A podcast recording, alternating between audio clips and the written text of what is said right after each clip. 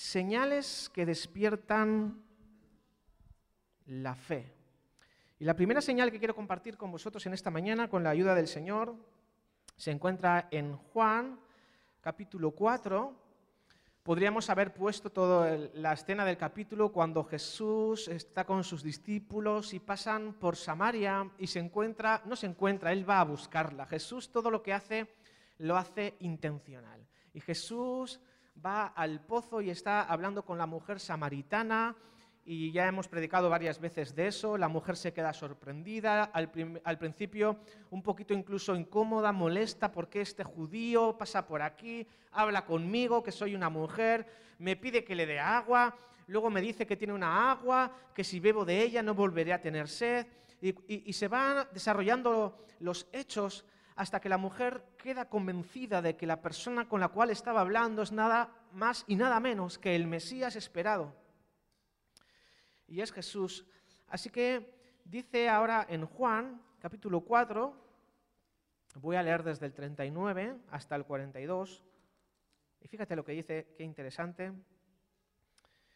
Y oramos para que el Señor bendiga, bendiga este tiempo de predicación. Señor, en el nombre de Jesús, necesitamos el Espíritu de Jesús para poder absorber todo lo que tú nos quieres enseñar en esta mañana, Señor que nuestra fe también sea despertada, Señor, al escudriñar tu palabra y al reflexionar sobre las señales que tú hiciste para que la fe de los que lo rodeaban fuese despertada.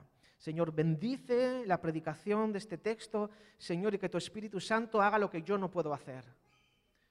Hazlo tú, Dios. Te entrego este mensaje, te lo entrego a ti, Señor y haz tú todo lo que quieras hacer hoy, en esta mañana, en este lugar. En el nombre de Jesús. Amén. Dice que muchos de los samaritanos que vivían en aquel pueblo creyeron en Jesús por el testimonio que daba la mujer. Porque la mujer decía, me dijo todo lo que he hecho. Así que cuando los samaritanos fueron a su encuentro, al encuentro de Jesús, le insistieron en que se quedara con ellos y Jesús permaneció allí en Samaria dos días más. Y muchos más llegaron a creer por lo que él mismo decía. Verso 42. Ya no creemos solo por lo que tú dijiste, le decían a la mujer. Ahora lo hemos oído nosotros mismos y sabemos que verdaderamente este es el Salvador del mundo. Vemos primeramente aquí en el versículo 39 que dice la mujer, me dijo todo lo que he hecho. En esta ocasión Jesús despertó la fe de la mujer al traspasar los límites del conocimiento humano. Y Jesús, como Hijo de Dios, en esa estrecha relación, en esa unción del Espíritu Santo que le ligaba directamente al Padre, Jesús había sido ya bautizado y dice que el Espíritu Santo estaba sobre él. Y aunque estaba aquí en carne y hueso, él decía las obras que el Padre le mandaba que hiciera para traer esperanza al mundo, para traer salvación. Y Jesús profetizó de la mujer. Pero fue una palabra de conocimiento, fue una palabra de ciencia. Le dijo a la mujer algo que nadie jamás le hubiera podido decir si no la conocía directamente. Y Jesús, sin haberla visto físicamente antes hasta llegar a ese pozo, le dijo exactamente todo lo que había acontecido en su vida. Nadie más podría conocer los secretos de aquella mujer, así como nadie más quizá conoce tus secretos o los nuestros, pero el Espíritu de Jesús los conoce. Y Jesús conocía a la mujer y le dijo todo lo que había hecho. Fue una señal milagrosa, profética. En esta ocasión Jesús no hizo un milagro de sanidad para aquella mujer, pero fue más allá. Y Jesús le confronta con verdadero amor, con verdadero cariño. Le confronta con su situación actual en la que estaba viviendo. Le dijo, es verdad. Porque Jesús le dice, trae aquí a tu marido. Y la mujer le, dice, no, no, no tengo marido. Cuando ves el capítulo, creo que es el 5 de Chosen, donde aparece esa escena, es brutal, es buenísimo. Sale Jesús con los ojos vidriosos, le dice, le dices verdad, porque cinco maridos has tenido y con el que ahora estás conviviendo ni siquiera es tu marido. Y, y la mujer se queda totalmente wow, tú eres profeta. Primero se piensa que es el profeta y empieza a conversar con él hasta que los ojos de la mujer, la fe se despierta en ella y queda completamente convencida. Esta es una señal milagrosa que Jesús hace con la persona que está hablando y ella en su entusiasmo va corriendo al pueblo y le dice, eh, he visto, he conocido a alguien que me ha dicho todo lo que he hecho. ¿No será este el Mesías? Y dice que solamente por las palabras de aquella mujer, solamente por las palabras de aquella mujer, dice que, unos cuantos ya creyeron. Creyeron en Jesús por el testimonio que daba aquella mujer. Pero aquí es interesante lo que viene ahora. Y esto nos puede tocar de cerca a algunos de nosotros, quizá también a, a, nuestros hijos o a nuestros jóvenes o a nuestros niños que han crecido en un hogar cristiano y que van creciendo y tarde o temprano se van a ver confrontados entre lo que creen sus padres y lo que de verdad ellos quieren creer en estos momentos de tanta presión social y, no es nada fácil ser cristiano hoy en día en el siglo XXI. Dice, ya no creemos solo por lo que tú dijiste. Yo creo y profetizo sobre esta iglesia que nuestros chavales, nuestros jóvenes y nuestros niños van a venir donde nosotros el día menos esperado y nos van a decir, ¿sabes papá? Ya no creo en Jesús solamente por lo que tú nos explicabas o por lo que hemos aprendido en la EBI, en la Escuela Bíblica Infantil, o por lo que nos enseña Suleida en la Gaste EDS. Por cierto, los viernes a las 8 de la tarde los chavales tienen aquí Gaste EDS, una escuela de discipulado y servicio adaptado para ellos a su edad. Este viernes estuvieron eh, cuatro, cuatro y lo pasaron genial. Mientras los mayores estamos aquí en el más de ti. Más de ti significa que queremos más del Señor y los que las cargas eh, laborales nos lo permiten. Estamos a las 8 de la tarde aquí cada viernes adorando juntos al Señor, teniendo un tiempo totalmente libre, espontáneo de adoración, donde fluyen lo, lo, los dones, las palabras, las intercesiones, y es un tiempo maravilloso. Pero va a llegar un momento en el que nuestros chavales, nuestros niños, van a decir, ya no creo por lo que, solamente por lo que tú nos contabas, papá o mamá, o la iglesia nos decía, sino que ahora verdaderamente creemos que Jesús es el Salvador de mi corazón. Yo declaro eso y profetizo eso en esta mañana. Que nuestras nuevas generaciones, esta es una iglesia que apuesta por las nuevas generaciones. Y ellos van a decir, es verdad, quizá pasé por un momento de prueba, pasé por un momento de crisis de fe. En la escuela, en el instituto nos están bombardeando ahora con la evolución, con esto, con lo otro, con todo el tema de ideología, que hay múltiples familias y, hay un montón de diversidad de, de, género y un montón de historias que no vamos a entrar a discutir con nadie, simplemente vamos a amar a todos, pero nuestra identidad de cristianos no se va a ver sacudida. Nosotros sabemos en quién hemos creído. Y esto aplica no solamente para los jovencitos, jovencitas, esto aplica para cada uno de nosotros, que en nuestros contextos de familiares, de amigos, de vecinos, surgen conversaciones. Hoy nos comentaba en la EDS y también Dara una conversación muy interesante que tuvo con sus amigas. Tenemos oportunidades a cada rato para poder hacer lo que esta mujer samaritana, recién descubierto que estaba delante del Mesías, sin vacilar, lo dio a conocer. Y creo que esta es una seña de identidad que Punto de Encuentro Cristiano debe de tener. Que al margen de las actividades que son súper buenas que podamos hacer aquí en el local, la verdadera misión empieza cuando salimos de este recinto y comenzamos a hacer lo que la mujer samaritana hizo. Y consecuencia de ese atrevimiento, de ese valor, de esa poca vergüenza. Yo sé que todos aquí somos un poco sinvergüenza. No he dicho sinvergüenzas, sinvergüenza. No tenemos vergüenza de proclamar en quién hemos creído. Y el resultado del atrevimiento, pero todo vino causado por una señal milagrosa que Jesús hizo. Le, desnudó espiritualmente, emocionalmente a aquella mujer y le dijo todo lo que había hecho. Y aquella mujer quedó diciendo, uff, esto no es obra de ser humano, aquí Dios está presente y creyeron. Dice, ahora lo hemos oído nosotros mismos. Y sabes, nosotros también, tanto mayores como pequeños, tenemos que llegar cada vez más a ese convencimiento.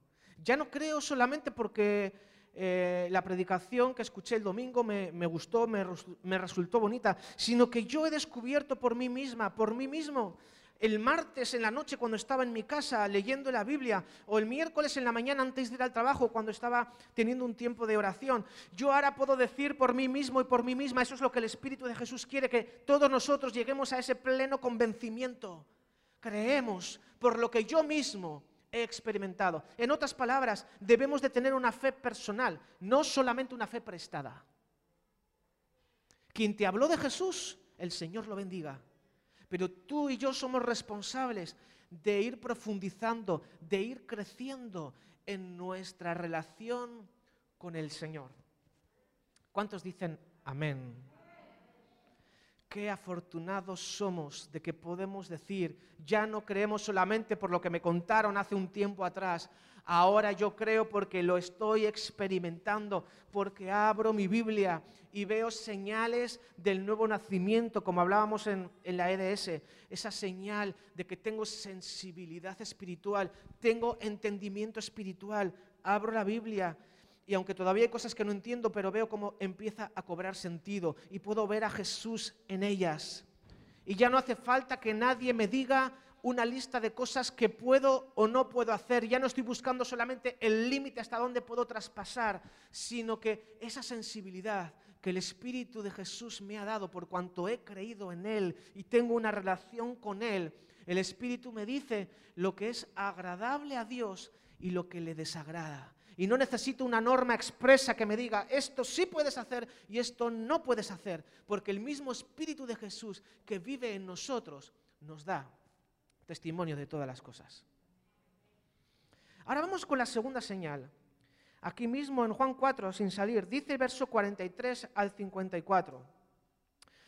Dice, después de esos dos días, Jesús salió de allí rumbo a Galilea. ¿vale? Estuvo dos días allí con los samaritanos, les predicó, muchos se convirtieron. Dice, pues como él mismo había dicho, a ningún profeta se le honra en su propia tierra. Y cuando llegó a Galilea, fue bien recibido por los galileos, pues estos habían visto personalmente todo lo que había hecho en Jerusalén durante la fiesta de la Pascua, ya que ellos habían estado también allí. Y volvió otra vez Jesús a Caná de Galilea donde había convertido el agua en vino. Uy, tienes que ver el capítulo de Chosen donde aparece Jesús y los discípulos en la boda de Cana. Te parte la cabeza. Es brutal, es maravilloso. Aprovecho para decir, los que conocéis a nuestro amigo Tony de Vitoria, nuestro, nuestro amigo que, eh, que está en silla de ruedas, él se casó el martes pasado con su prometida Carol, después de eh, cuatro años de duelo y de luto por su primera esposa, que el Señor la, llevó con ella, y pudimos estar celebrando. Ahí no, no hizo falta orar por el agua para que se convierta en vino, porque había barra libre para todos, los que fuimos comedidos, tomamos solamente lo que nos correspondía, pero había algunos que estaban ya un poquito, un poquito pasado de vueltas. Pero Jesús volvió a Caná, donde había sido la boda. Dice que había allí un funcionario real cuyo hijo estaba enfermo en Capernaum. Es decir, el funcionario está hablando con Jesús, pero el funcionario no está al lado de su hijo. Su hijo estaba en Capernaum y el funcionario estaba con Jesús en otro lugar. Dice, cuando este hombre se enteró de que Jesús había llegado de Judea a Galilea, fue a su encuentro y le suplicó que bajara a sanar a su hijo, pues estaba a punto de morir. Hemos visto la primera señal con una mujer que Jesús le dice lo que nadie sabía traspasa los límites del conocimiento humano y le dice algo que solamente estaba en el corazón de ella y en su propia experiencia, y Jesús lo atraviesa. Y como resultado hay personas que conocen al Mesías como Salvador personal. Ahora aquí vemos un tipo de señal diferente. Vemos a un funcionario, no era del pueblo elegido de Dios, pero se entera de que Jesús pasa por ahí y le pide por favor que sane a su hijo que está enfermo en Capernaum. Dice que le suplicó que bajara. Fíjate lo que le dice, ¿eh? le pide. Acuérdate tú y yo también cuando le hacemos peticiones a Jesús, porque tú y yo somos también de los gentiles, no somos de los originarios del, linaje, hay judíos de pura No, no, nosotros hemos sido injertados después por medio de Cristo, por, creer en Él. Nosotros estamos también como este funcionario, con nuestros problemas, con nuestras cargas, con nuestras dificultades. Dice, le suplicó que bajara a sanar a su hijo. Es decir, el funcionario daba por hecho de que para que su hijo fuese sanado, Jesús tenía que desplazarse desde el lugar donde estaba hasta Capernaum y hacer, pues como había escuchado de otras veces que habían hecho, que ponían las manos sobre los enfermos y quedaban sanados. Esta es la petición del funcionario. Y fíjate la respuesta de Jesús. Es un punto de, partida bastante triste. Fíjate lo que dice Jesús. Dice, estaba a punto de morir, ¿eh? Le suplicó que bajara a sanar a su hijo, pues estaba a punto de morir. Y el verso 48, Jesús, fíjate lo que, lo que dice. No solamente al funcionario, a todos los que estaban ahí con él, suelta esta perla, fíjate. Y creo que es un punto de partida triste, pero es un punto de partida que creo no debemos de pasar por alto para entender posiblemente cuál pueda ser una de las claves para la evangelización de aquí a los próximos meses o los próximos años si verdaderamente queremos que la fe de los incrédulos se despierte. Podemos mirar para otro lado o leer la Biblia tal cual está, aunque nos confronte con nuestra incredulidad. Fíjate lo que dice. Jesús dice, nunca vais a creer a menos que veáis señales y prodigios. Vaya tela, ¿eh? Aquí había mezcla, ¿eh? Aquí había mezcla entre los que estaban escuchando a Jesús, había creyentes, no creyentes, discípulos, no discípulos, está el funcionario, pero Jesús sabía cuál es el sistema, y esto fue hace dos mil años, imagínate ahora si podremos llegar a convencer a alguno de que se incorpore a la comunidad de fe de punto de cuento cristiano simplemente porque somos muy guapos o porque cantamos muy bien. Pues vamos apañados, porque ni lo uno ni lo otro. No vamos a convencer a nadie con tácticas humanas, con merchandising, con buena publicidad, con buenos argumentos.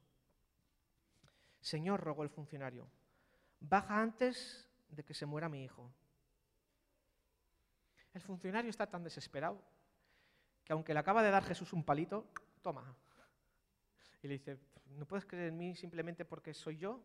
¿Tenéis que ver? O sea, Jesús es consciente de decir, no es que no tengan fe, es que la tienen más dormida que dormida. Y ese chispazo, como cuando entran a un moribundo que, eh, en paro cardíaco y entra al box y lo primero que hacen es ponerle a las planchas estas, chum, chum, para ver si sobrevive, a, ver si lo reaniman, ¿no? La, la reanimación. Esos chispazos. Tú te pones a leer los evangelios y el chispazo que Jesús utiliza para despertar la fe de los de alrededor son las señales y los milagros, los prodigios. Y, fíjate lo que le dice Jesús. El funcionario le había pedido que, que baje hasta Capernaum para que lo sane. Pero Jesús difícilmente va a hacer lo que nosotros le pidamos. Él ve la necesidad auténtica, él ve la necesidad real, pero él es Dios. Y nosotros le suplicamos humildemente que por favor intervenga porque somos bastante incrédulos. Y este funcionario había escuchado que este Jesús verdaderamente sanaba a la gente y aunque él no entendía muy bien quién es este Jesús y las implicaciones a nivel espiritual que eso tendría con su sacrificio en la cruz y por consiguiente la vida eterna, el perdón de los pecados, este funcionario no sabía mucho de eso, más bien no sabía nada. Pero se acerca a Jesús y le pide que baje a sanarlo. Y Jesús se queda simplemente con lo importante del episodio, pero le dice, vuelve a casa, que tu hijo vive. Y ya. Yo no sé si tú y yo ya con la cultura evangélica así que tenemos, con la experiencia que tenemos, ¿eh? Imagínate que nos enteramos que viene algún predicador famoso, algún evangelista, que contrastadamente el Señor lo utiliza con milagros, con señales, lo que fuera, y, y vas con tu necesidad y te mira y dice, ve, ve a casa, tu hijo está bien. Sin más, así, sin nada más. Este funcionario, ¿qué cara se le habrá quedado cuando él le habían contado las historias? De que Jesús se tomaba la molestia, se, dejaba tocar el manto, escupe con su saliva, barro en el suelo, le unta al ciego. Que dices que apenas me ha dedicado tiempo, ¿no? casi como que me ha ignorado. Y Jesús le dice, vuelve, vuelve a casa que tu hijo vive. Aquí Jesús hace una señal milagrosa, ni siquiera impone las manos, ni siquiera hace un culto de oración. Si te das cuenta, la mayoría, por no decir casi todos los milagros que Jesús hace, no es en medio de un culto. es en el transcurrir de la vida cotidiana de su vida común. Y muchas veces los evangélicos nos hemos empecinado en que la única manera de orar por los enfermos es en el culto, haciendo fila. Ahora, claro, con la pandemia no se puede hacer mucho contacto. y parece como ya, es que ya, ya no sé. Jesús nos quiere enseñar que la iglesia, la iglesia, el cuerpo de Cristo, nosotros, si tenemos a Cristo con nosotros, el Señor nos puede utilizar a cualquiera de nosotros para hacer el bien a los demás. Sin necesidad de esperar a que tengan que superar todas las barreras emocionales, psicológicas, espirituales de venir un domingo a las 12.30 a este lugar para ver si con un poco de suerte hacen un llamado al final y se da la circunstancia y oran por mí o no. En el camino, en la naturalidad de los días de entre semana, hermanos y hermanas, aprovechemos las oportunidades como hacía Jesús y decirle, mira, yo me he enterado que tienes un problema, Mm, yo soy como tú de carne y hueso, pero yo creo en Jesús que resucita a los muertos y me gustaría hacer una oración por ti. ¿Me dejas? Y que nos atrevamos, porque, ¿sabes? Para recibir resultados diferentes tendremos que empezar a hacer cosas diferentes. Si hacemos lo mismo de siempre, vamos a tener los mismos resultados de siempre. Y me encantó como lo expuso el pastor Ramón en la inauguración que tiene que ser sin forzar. Yo no puedo forzar aquí porque intuyo que a lo mejor, ¿quién le duele la cabeza y vengas aquí y delante de todos la vergüenza, el estrés, la ansiedad, no sé qué, eh, eh, forzar las cosas? No tiene mucho sentido. Si el Espíritu Santo lo muestra, amén. Pero ¿por qué no llevamos la fe a un plano más cotidiano, más natural, menos espectaculoso, menos show? Y simplemente obedecemos a la palabra. Conocemos a alguien que puede hacer los milagros. Ni sano yo, ni sana ella sana Jesús. Esta señal milagrosa hizo Jesús y fíjate lo que pasó. El hombre creyó lo que Jesús le dijo. Quizá algunos de nosotros aquí también tenemos en lo profundo de nuestra alma, de nuestro corazón, una petición secreta que a lo mejor solamente se la hemos hecho a Dios. Y reconoces que solamente la intervención de Dios milagrosa puede salvar tu matrimonio o la relación con tus hijos o tu relación laboral o una enfermedad que te acaban de detectar o algo que solamente tú sabes, que no tiene remedio, que no tiene solución lógica. Pero dice que este hombre creyó lo que Jesús le dijo y se fue. Y cuando se dirigía a su casa, sus siervos salieron a su encuentro y le dieron la noticia de que su hijo estaba vivo. Y cuando les preguntó a qué hora había comenzado su hijo a sentirse mejor, le contestaron, ayer a la una de la tarde se le quitó la fiebre. Y entonces el padre se dio cuenta de que precisamente a esa hora Jesús le había dicho, tu hijo vive. Así que creyó él con toda su familia. Fíjate, los resultados de la primera señal fue que muchos creyeron por el testimonio de la mujer y muchos más aún creyeron cuando escucharon a Jesús directamente. El resultado, la consecuencia de esta segunda señal que Jesús hizo, que fue una sanidad a distancia. Tengo una persona en mi país natal que tiene esta enfermedad, que le han detectado cáncer, que ha tenido un accidente de moto. Eh, bueno, Aquí muchas veces los viernes hacemos oraciones a distancia. Señor, nosotros no podemos estar allí, pero en tu nombre mandamos un misil de fe, Señor, y que sea tu poder tocando el cuerpo, la necesidad de aquella persona. Jesús hizo una sanidad a distancia. ¿Cuántos creen que Jesús puede hacer sanidades a distancias? Ay, pero es que la persona que necesita el milagro no está aquí en el culto y probablemente no quiera venir nunca.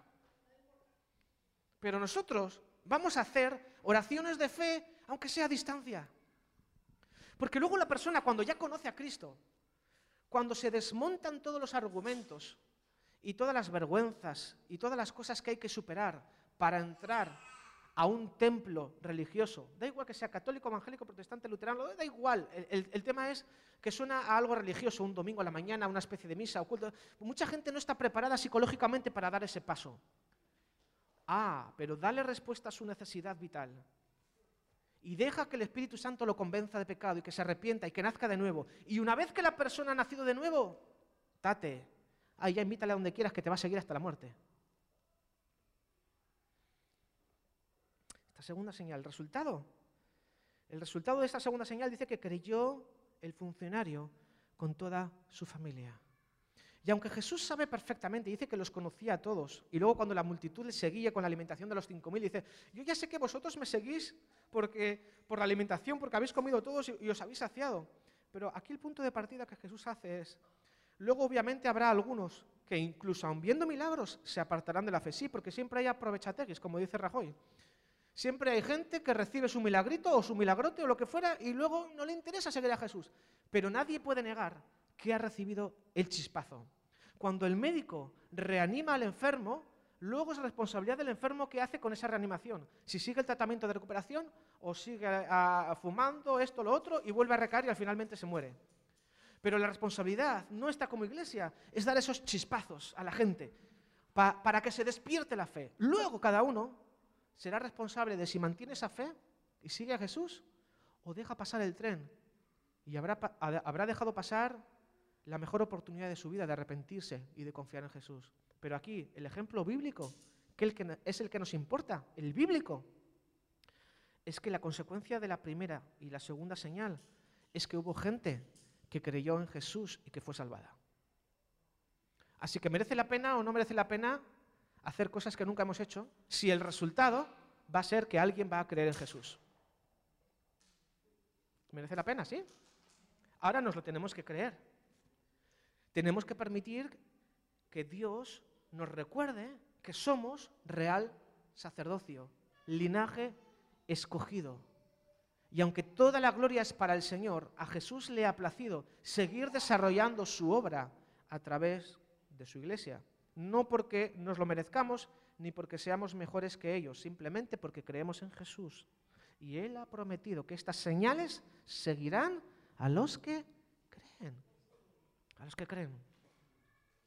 Juan, esta fue la segunda señal que hizo Jesús tras volver de Judea a Galilea. Y vamos a por la tercera. Algún tiempo después se celebraba una fiesta de los judíos y subió Jesús a Jerusalén. Había allí junto a la puerta de las ovejas un estanque rodeado de cinco pórticos, cuyo nombre en arameo es Betesda. Y en esos pórticos se hallaban tendidos muchos enfermos, ciegos, cojos y paralíticos.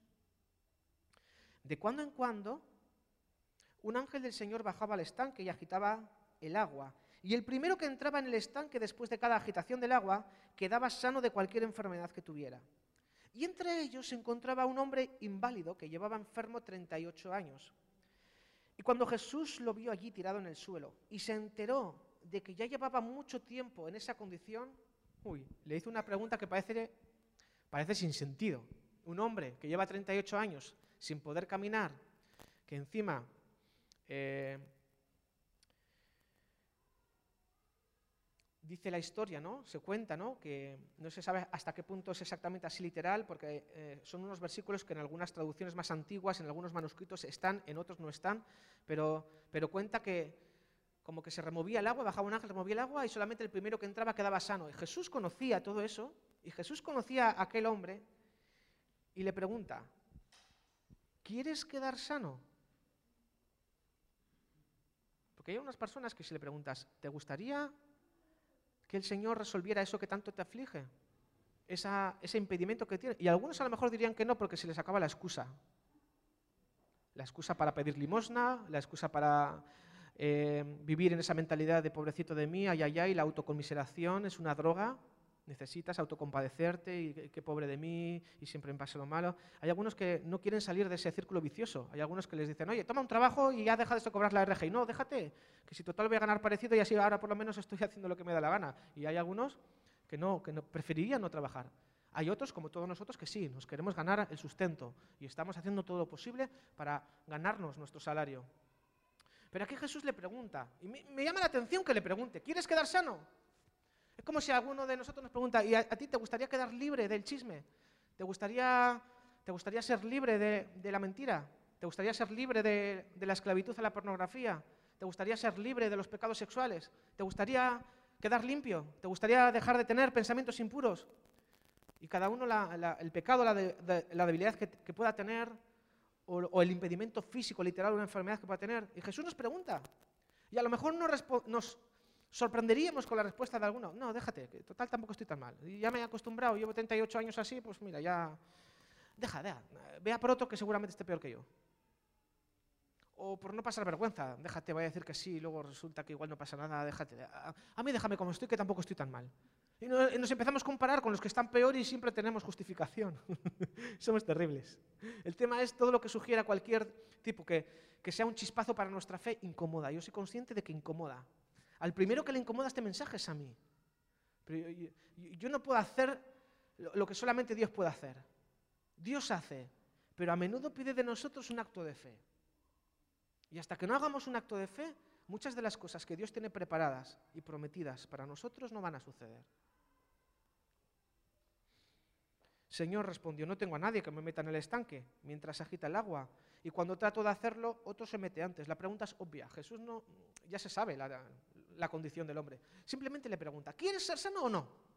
Venga, determínate de una vez ya. ¿Quieres dejar el alcohol, sí o no? ¿Quieres dejar de fumar, sí o no?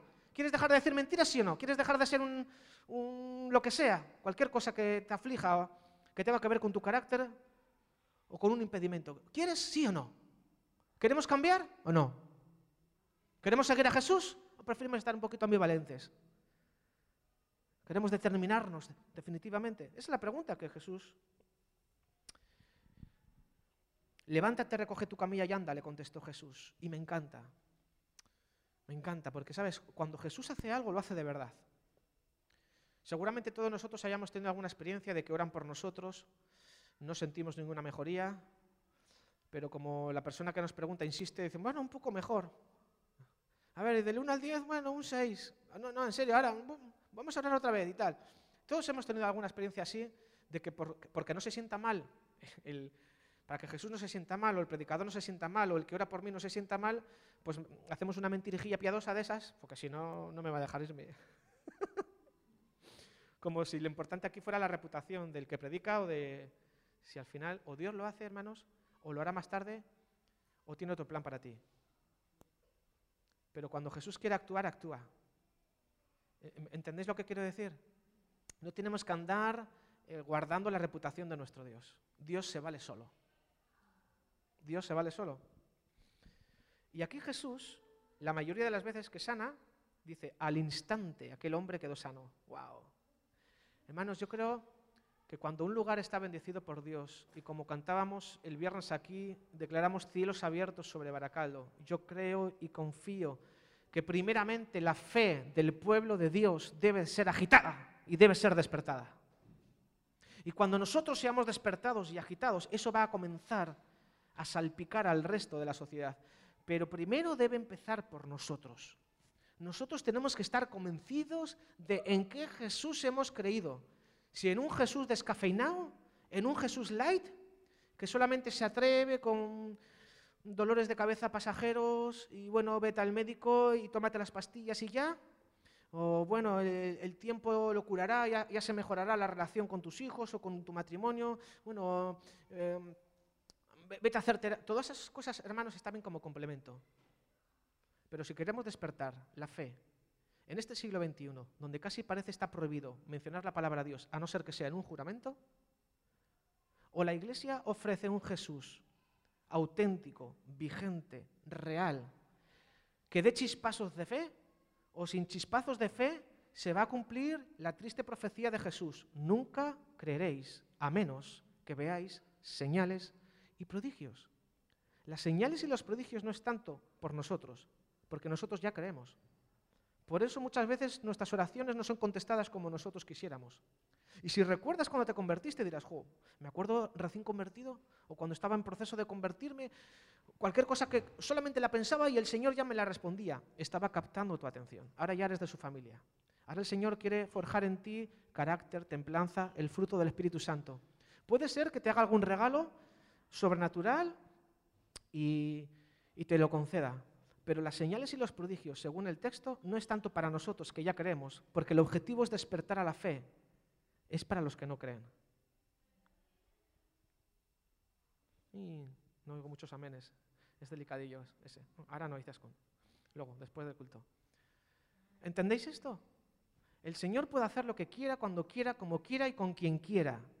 Pero nosotros que ya hemos creído en Jesús, como cantábamos en, la canción que hemos cantado un millón de veces, eh, no nos movemos por vista, sino que nos movemos por fe. Porque el Espíritu Santo ya ha puesto fe en nuestros corazones. Ahora, ¿quiere decir eso que debemos dejar de orar por milagros entre nosotros? Por supuesto que no. Porque Jesús sigue siendo el mismo ayer, hoy y por siempre. Pero pongamos el foco.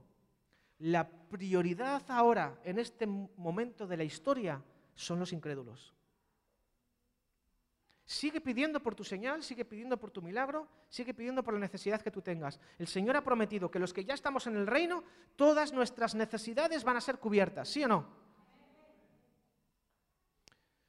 Y creo y sospecho que cuando cambiamos el foco y en lugar de mirarnos únicamente a nuestro propio ombligo, porque nosotros, hermanos, ya tenemos la sanidad. Nosotros, en cuanto Jesús regrese, nos vamos con Él y ahí no hay ni dolor, ni llanto, ni preocupación, ni enfermedad, ni hipotecas que pagar, ni alquileres, ni la luz. La luz la va a pagar el anticristo que se queda aquí con los que Me da igual. Nosotros no vamos a tener que pagar la luz. Pero ahora, hermanos, la prioridad es el mundo que no conoce a Jesús. ¿Y cómo va la iglesia a captar la atención del mundo? Si tenemos un discurso descafeinado. No quiero decir que sea descafeinado el mensaje del Evangelio, pero Jesús, antes de decir arrepéntete y cree en mí, Jesús primero le sanaba, Jesús hacía el milagro, Jesús atendía su necesidad. Y cuando ya tenía a toda la gente en la palma de su mano, dice, ahora ven y sígueme. Algunos le seguían y otros con el tiempo dejaban de seguirle. Pero Jesús dijo, nunca vais a creer a menos que veáis señales y prodigios. Y como lo sabía, el método de evangelismo de Jesús fue hacer milagros. No, fue hacer conferencias. Sanaba, predicaba, libertaba y el reino avanzaba. No hacía solamente una de las cosas, no solamente se dedicaba a enseñar o a predicar. Eso es súper importante, porque si sanamos y luego no les decimos que Jesús les ha sanado, y que lo que necesitan es a Jesús, entonces no hacemos nada. Es el Evangelio completo. Amén. Y aquí interesante, el verso 14, porque Jesús sanó en un sábado. A Jesús siempre le gustaba hacer las cosas para hacer chinchar a los fariseos. ¿Cómo que en sábado no se puede sanar? ¿Lo dirás tú? ¿Quién ha creado el sábado? Lo he creado yo. Yo sano cuando me da la gana, dice Jesús. ¿Me vas a decir tú a mí cuándo tengo que sanar? Vamos, ya lo último. Anda, iros a daros un paseo, fariseos, que tenéis la cabeza llena de teología. porque le decían, ¿quién es ese hombre que te dijo recógela y anda? Le interpelaron. Y el que había sido sanado no tenía idea de quién era, pero Jesús se había escabullido entre la mucha gente que había en el lugar. ¿Sabes? Porque Jesús lo que le interesa verdaderamente es el estado del alma. Jesús no le sana luego y se olvida de él. No, no, Jesús se escabulle entre la gente, vuelve donde la persona la que acaba de hacer este milagro. Dice que Jesús lo encontró en el templo y le dijo, mira, mira, mira, ya has quedado sano, le dice. No vuelvas a pecar, no sea que te ocurra algo peor. Jesús no deja nada a medias.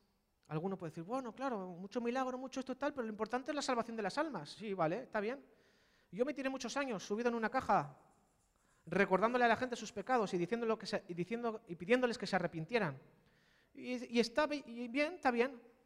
Pero ¿cuántos resultados tuvimos? Prácticamente ninguno.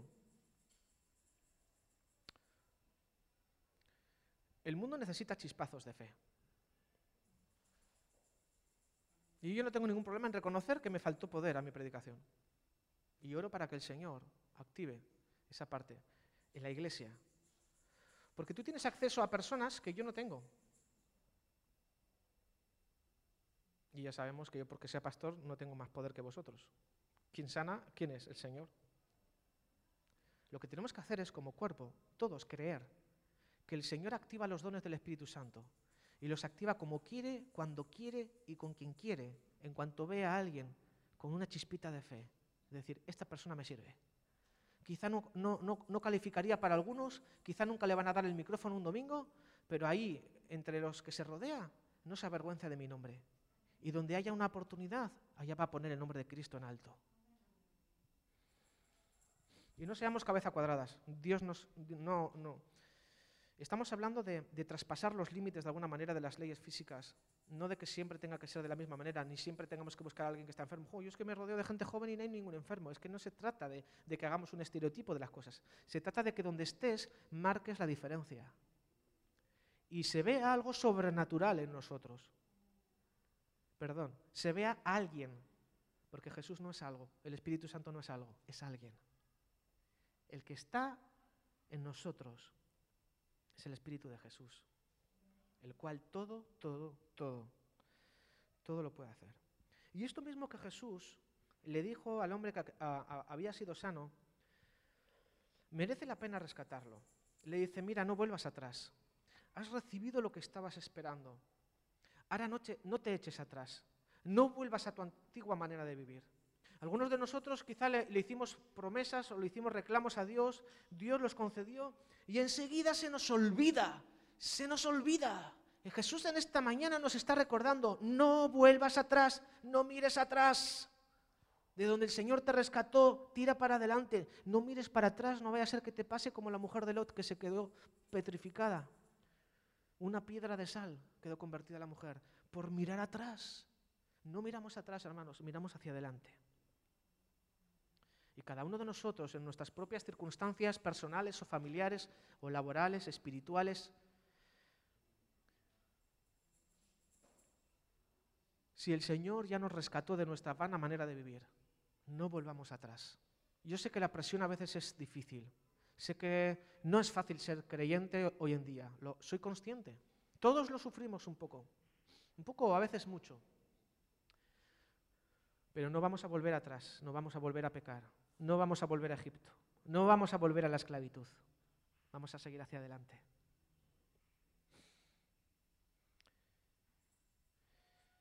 Conclusión.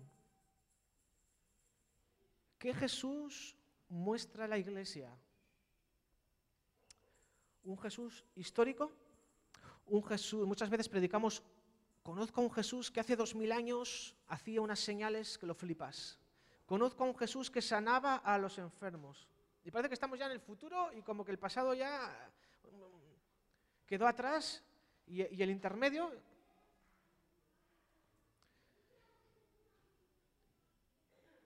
Dios quiere que la iglesia muestre a un Jesús vigente, un Jesús que sigue dando chispazos de fe, un Jesús que sigue llamando la atención de la gente y un Jesús que nos interpela a nosotros como iglesia, que cuando compartamos el Evangelio, que yo sé que lo estáis haciendo y, y os animo y os felicito que lo sigamos haciendo, pero que pidamos al Señor en esta mañana que pueda activar en nosotros ese don de la fe sobrenatural, para que no tengamos solamente conversaciones planas con la gente y nos limitemos simplemente a escuchar y a sentir y a acompañar en el dolor, sino que también podamos ser sensibles para que el Espíritu Santo pueda traer solución a las personas a través de nuestra fe. Porque si al Evangelio le quitamos esos momentos sorprendentes y maravillosos de que Dios puede intervenir en cualquier situación y en cualquier persona, si le quitamos eso, hermanos,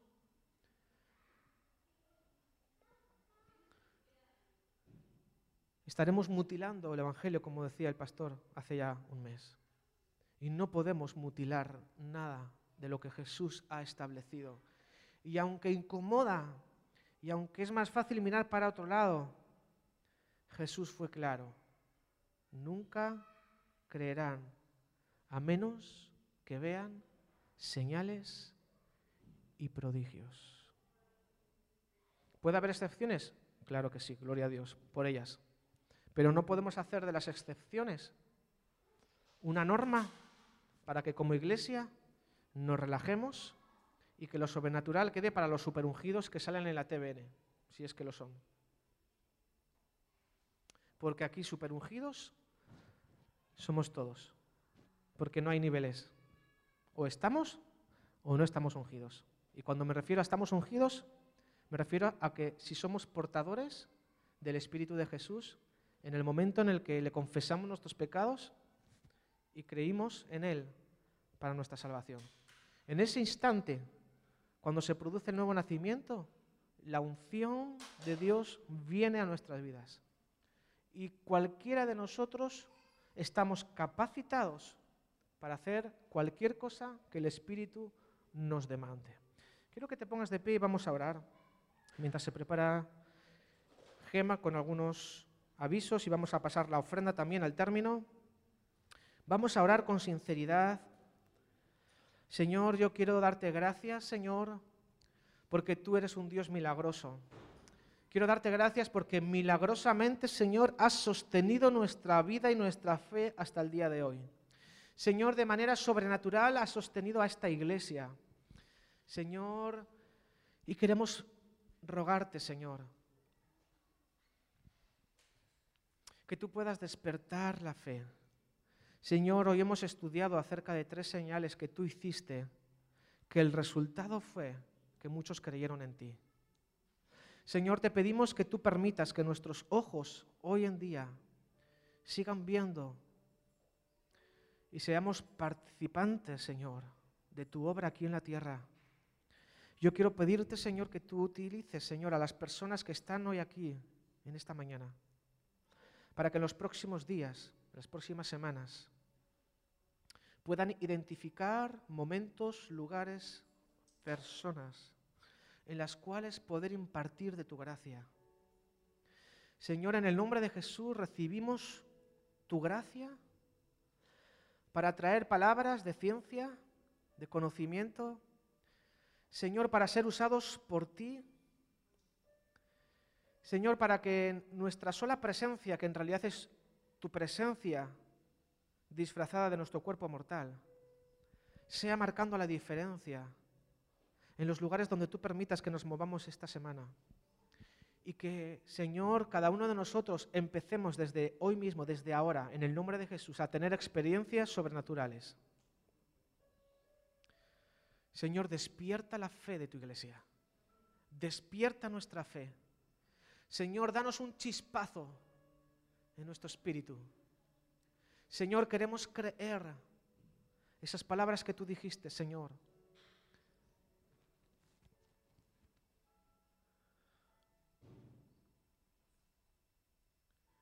Señor, por amor de los que no creen en ti, ayúdanos a asumir riesgos y a hacer cosas que nunca antes nos habíamos atrevido a hacer. Que seamos dirigidos por tu espíritu y en ningún caso por la carne. Yo te ruego, Señor, que tú protejas las mentes más débiles, Señor, y que nadie vaya a hacer tonterías en los próximos días, sino que todo lo que hagamos o no hagamos sea dirigido por el Espíritu Santo y sea un verdadero sacrificio de obediencia, no un altar al ego. Señor, manténnos siempre una iglesia humilde, una iglesia sencilla, que te cree a ti y que lo que hagamos lo hagamos por amor a los que han de creer. Bendito Dios, y quiero rogarte ahora por las necesidades que tienen mis hermanos y mis hermanas. Señor, aunque al ser hijos tuyos estamos ya sentados en los lugares celestiales y somos herederos tuyos y todas las cosas ya nos pertenecen, aunque sabemos que tenemos nuestro hogar preparado contigo en el cielo y allí no habrá llanto ni dolor y allí en tu presencia ya somos sanos, ya somos prósperos, ya somos dichosos. Pero yo te ruego, Señor, que todas las personas que aquí están presentes y están buscando primeramente tu reino y tu justicia, que tú añadas, Señor, todo lo necesario, que puedan experimentar también en sus propias necesidades, Señor, tu respuesta divina. Y que, Señor, así como los incrédulos necesitan una señal para que se despierte su fe, para que puedan creer. Danos tú también a nosotros como tu pueblo chispazos de la fe, Señor. Permite que nosotros tengamos experiencias también sobrenaturales para que nuestra fe, Señor, sea activada y podamos con esa misma fe bendecir a los incrédulos. Señor, yo te ruego que tú te muevas ahora en este lugar. Y que tú intervengas como solo tú puedes hacerlo. Espíritu Santo, muévete ahora. Paséate por los lugares, por los pasillos. Bendito Dios. Tú conoces lo profundo. Señor, tú conoces lo profundo. Suple a cada uno según su necesidad. En el nombre de Jesús, en el nombre de Cristo. Señor, yo declaro que tu iglesia de punto de encuentro cristiano se despierta a la fe la fe queda activada desde este mismo instante. Esa fe sobrenatural, ese don de la fe. Señor, y si hubiera alguna persona que necesita empezar a creer en ti por primera vez, no hablo ahora de esa fe sobrenatural, sino de la fe para salvación. La fe que nos reconcilia con Dios esa fe pura, auténtica, limpia, que nos reconcilia con Dios. Señor, trae convicción de pecado. Si hubiera alguna persona en este lugar que necesita arrepentirse, hacer un cambio de sentido en su vida y echarse literalmente a los brazos de Jesús, Señor, que hoy sea un día de salvación en este lugar. Salva, Señor. Liberta. Restaura trae salud al cuerpo. Haz lo que tú quieras hacer, Dios. En el nombre de Jesús. Amén. Amén. Dale un aplauso fuerte a Jesús.